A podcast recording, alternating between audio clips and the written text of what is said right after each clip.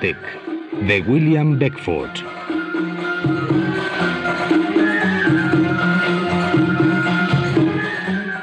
Adaptación Federico Patán.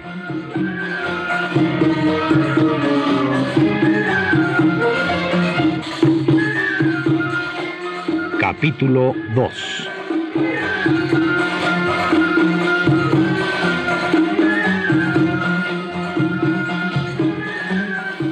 Madre, han venido a palacios sabios, casi sabios, y gente que quiso pasar por sabia. Y todos perdieron la barba. No habrá quien desentrañe el misterio de esos sables. Paciencia, hijo mío. Me han dicho que espera en el gran salón un viejo de enormes barbas blancas, quien asegura haber descifrado el mensaje oculto en los sables. Vamos enseguida, madre. Vamos. Escuchemos a ese viejo maravilloso.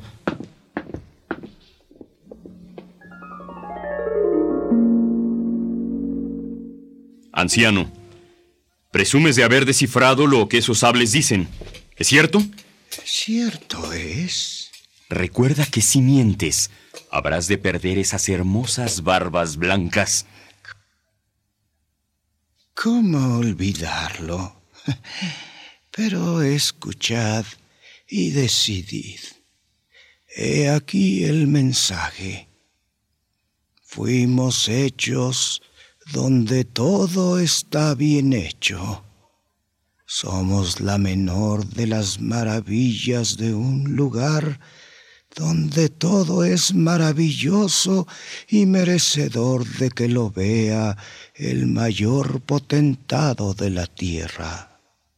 Traduces admirablemente, anciano. Sea que aluden esos signos encantados, y por tanto, Moracanabad, Da a este amable anciano tantas túnicas y tantos miles de sequíes de oro como palabras ha emitido. En cierta medida, he quedado libre de la perplejidad que me acosaba. Anciano, cenarás conmigo y serás mi huésped por varios días, mas antes, léeme nuevamente lo que dicen los sables. No me cansaré nunca de escuchar la promesa allí expresada, que lograré aquello que más deseo. Señor. ¿Qué te aqueja? ¿A qué se deben esos gestos de sorpresa? Soberano del mundo, la escritura ha cambiado en los sables. Es distinta a la de hace unos instantes. ¿Cómo? Déjame ver. En efecto, tal ha ocurrido. Pero no importa, léeme lo que la nueva dice. Señor, Preferiría callar. ¿Callas, anciano impertinente? ¡Lee! Ay del mortal temerario que intente saber lo que debe permanecer ignorado, así como emprender aventuras que sobrepasan su poder. Ay de ti, anciano, porque tu entendimiento ha fracasado. ¡Guardias! ¡Quemadle media barba! ¡Lleváoslo y quemadle media barba!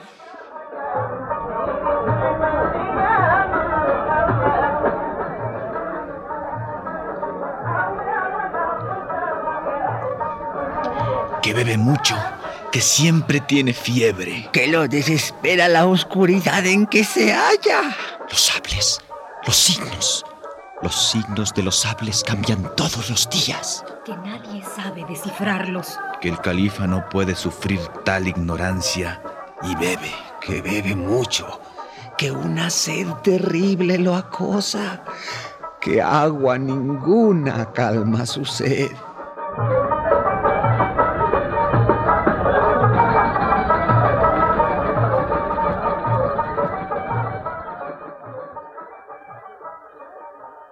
Moracanabad tenemos que ayudar a mi hijo.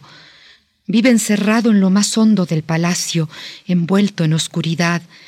Rehuye a sus esposas, bebe, se desespera de que nadie haya descifrado los símbolos de esos sables. Incluso mandó cerrar los cinco palacios de los sentidos. ¿Cómo mitigar su ansia, Moracanabad? Señora, nuestros sabios auscultan las estrellas y leen página tras página todos los libros de magia conocidos no logran encontrar la respuesta. ¿Quién la conoce sino aquel extraño desaparecido? Pero pienso en un paliativo. A cierta distancia de nuestra ciudad existe una hermosísima colina cubierta de tomillo y albahaca, llena de rosales y abundante en cedros, naranjos y sidros.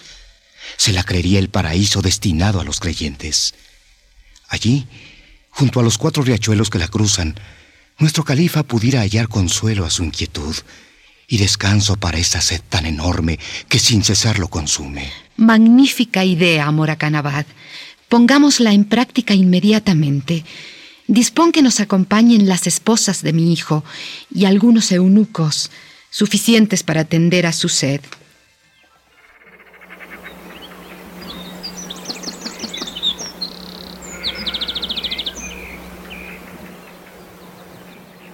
Mi hijo Moracanabad ha encontrado cierto alivio en este lugar.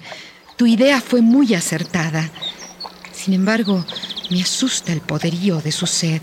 Y es de asustar, señora.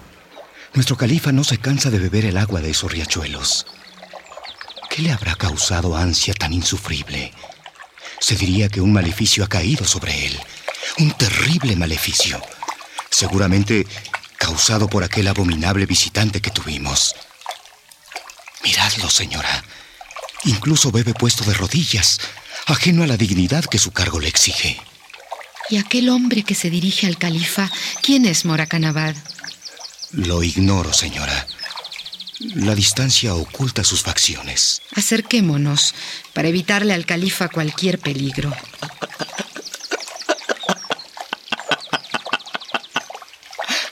¿Por qué imitas a los perros? Tú que tanto orgullo sientes de tu dignidad y tu poder. ¿Quién? ¿Quién me habla? Tú. Tú, ser horripilante. ¿Qué buscas ahora? ¿No te basta haberme transformado en un esclavo de la sed? ¿No comprendes que muero a la vez de tanto beber agua y de tanto necesitarla?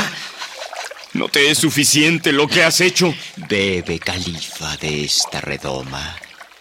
El líquido amarillo que la llena saciará tanto tu sed espiritual como la física. Y mientras bebes, escúchame. Mi nombre es Yaur. Soy hindú. Vengo de una región de la India que nadie conoce. Calla, Yaur, que tu pócima me va curando. Vuelvo a sentirme yo mismo. Ven, ven a mis brazos, que pueda agradecerte tu ayuda. Hijo, contente. No cabe en tu dignidad caer en tales extremos de alegría. No olvides nunca quién eres. Y si agradecer quieres su ayuda a nuestro amigo, invítalo al palacio, que allí le expresaremos de mil maneras nuestra consideración. Y mientras tanto, Moracanabad, que los heraldos anuncien. Atended, atended. Aquel maravilloso extranjero ha vuelto a aparecer. Ha curado a nuestro califa. Ha hablado, ha hablado. Escuchad esto. Y el pueblo se regocijó con las nuevas y se lanzó a las calles de Samarra en tumultuoso júbilo coreando alabanzas para el Yaur, las que de inmediato los poetas aprovecharon en sus composiciones. Y en el reino hubo festividades sin fin para celebrar el grato suceso. Abriéronse de nuevo los palacios destinados a los cinco sentidos y todo era alegría.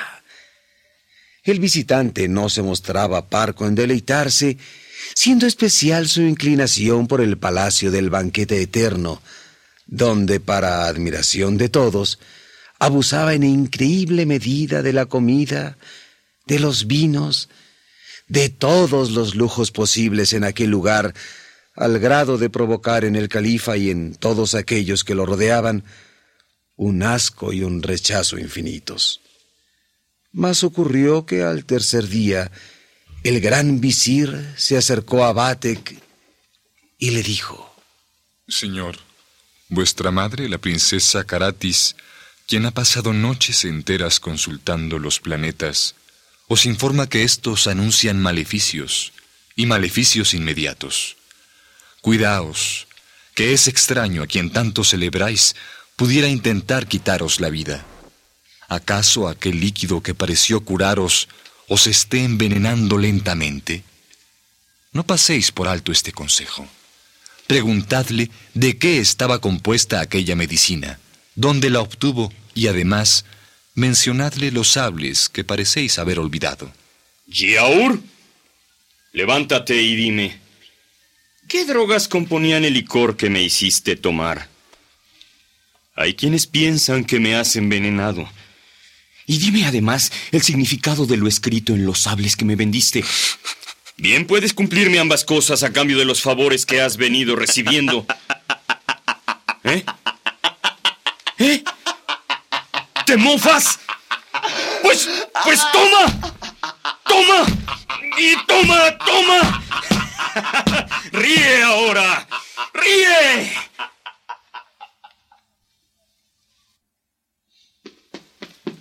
Señora, señora, ha ocurrido algo terrible. Al dar de puntapiés nuestro califa al Yaur, este se volvió una especie de pelota a la que todos sintieron necesidad de golpear. Un maleficio ha caído sobre la gente, pues no logra impedir el seguir al Yaur por donde él lo desea. Primero fueron los visires y los invitados más tarde. Ah, vergüenza para ellas, las esposas de nuestro califa y el pueblo todo a continuación, e incluso Podéis creerlo, almuecines y mendigos y hombres santos, y toda una muchedumbre con nuestro califa a la cabeza va hacia la llanura de Catul, donde existe un enorme abismo. Hay peligro, señora, de que nuestro soberano se despeñe, seguido de toda aquella gente. Ay, mi hijo, Moracanabad. Ven, sígueme. Vayamos de inmediato en su ayuda. Mas antes de que Karatis y Moracanabad alcanzaran al califa, ocurrió algo sorprendente. Llegada la multitud al borde mismo de la cima, una fuerza invisible la detuvo allí.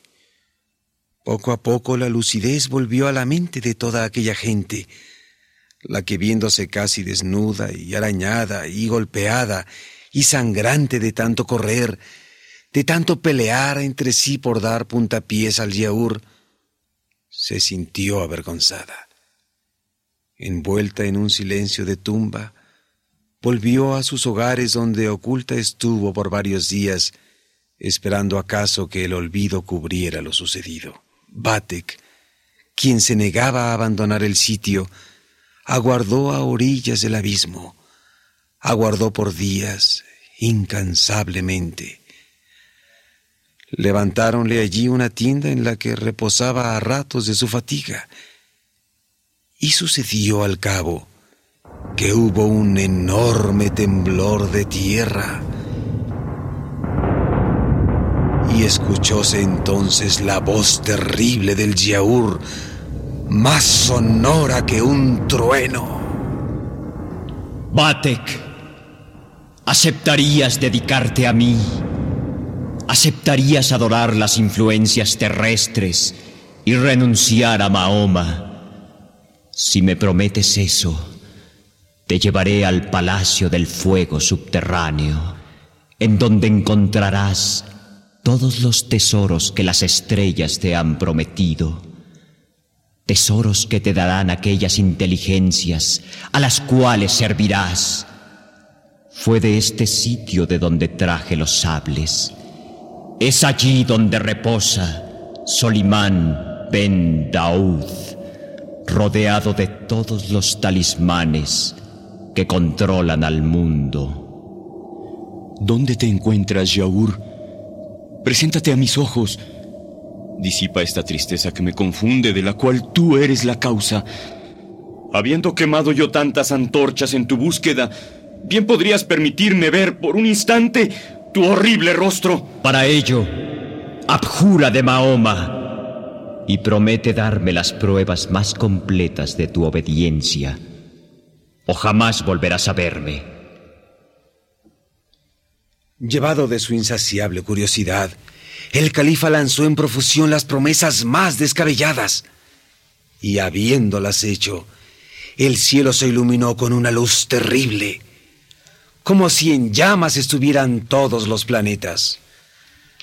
Así pudo ver Batek que la tierra se abría en una espantosa cima en cuyo fondo estaba una puerta de ébano.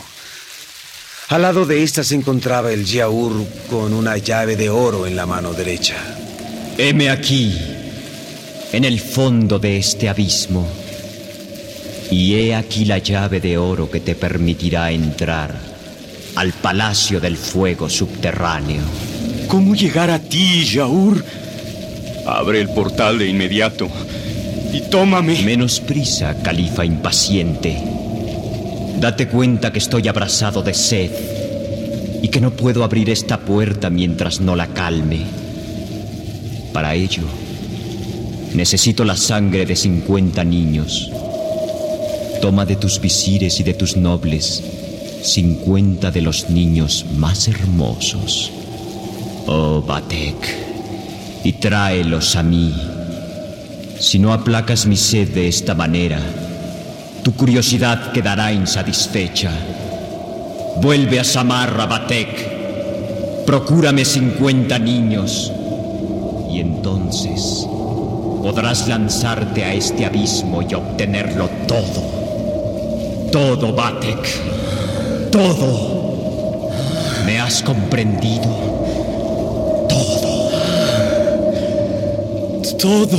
Todo, Batek. Todo. Hasta ser el más poderoso. Hasta ser el más poderoso, Batek. El más poderoso. El más poderoso, Batek. El más poderoso.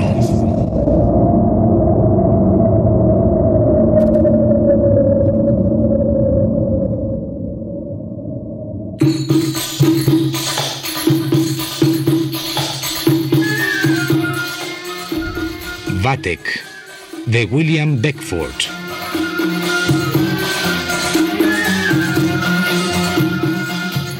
Adaptación Federico Patán.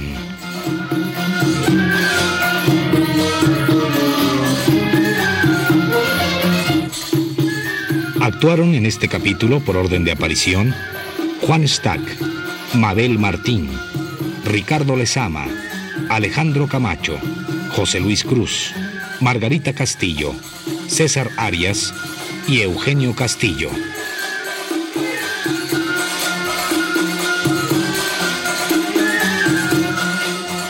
Grabación y montaje, Pedro Bermúdez.